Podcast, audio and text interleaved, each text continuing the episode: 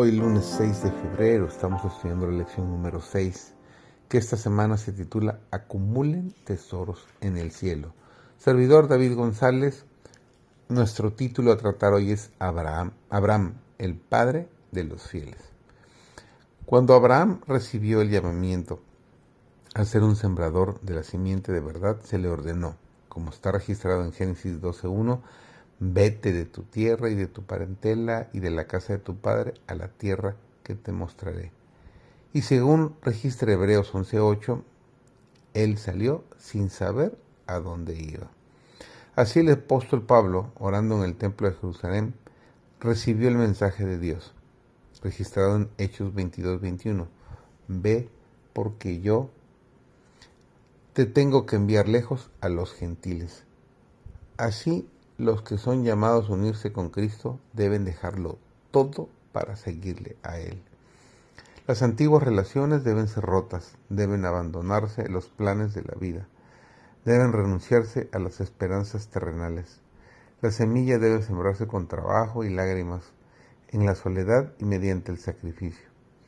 No fue justificado por las obras Abraham nuestro Padre cuando ofreció a su hijo Isaac sobre el altar ¿No ves que la fe actuó juntamente con sus obras y que la fe se perfeccionó por sus obras? Dice Santiago 2, 21 y 22. Hay una creencia que no es fe salvadora. La palabra declara que los demonios creen y tiemblan. La así llamada fe, que no obra por amor ni purifica el alma, no justificará al hombre.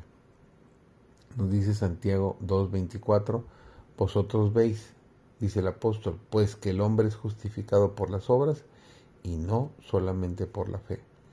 Abraham creyó a Dios. ¿Cómo sabemos que creyó?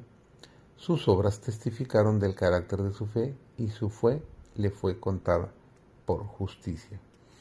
Necesitamos hoy la fe de Abraham para iluminar las tinieblas que nos rodean, que impiden que nos lleguen los dulces rayos del amor de Dios y que detienen nuestro crecimiento espiritual. Nuestra fe debiera ser fecunda en buenas obras, pues la fe sin obras es muerta. Cada tarea que realizamos, cada sacrificio que hacemos en nombre de Jesús, produce una recompensa enorme.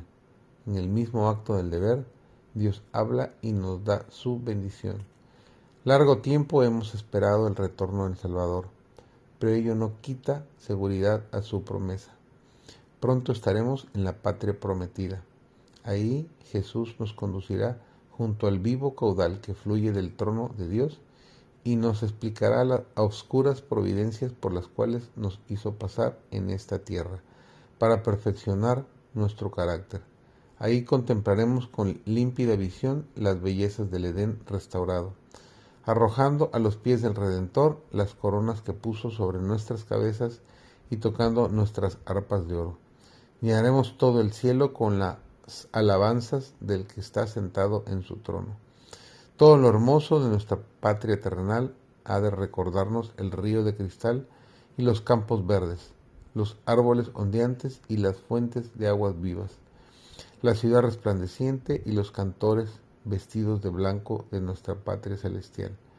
El mundo de una belleza que ningún pintor puede reproducir y que ninguna lengua humana puede describir, cosas que ojo no vio, ni oreja oyó, ni han subido en corazón de hombre, son las que ha Dios preparado para aquellos que le aman.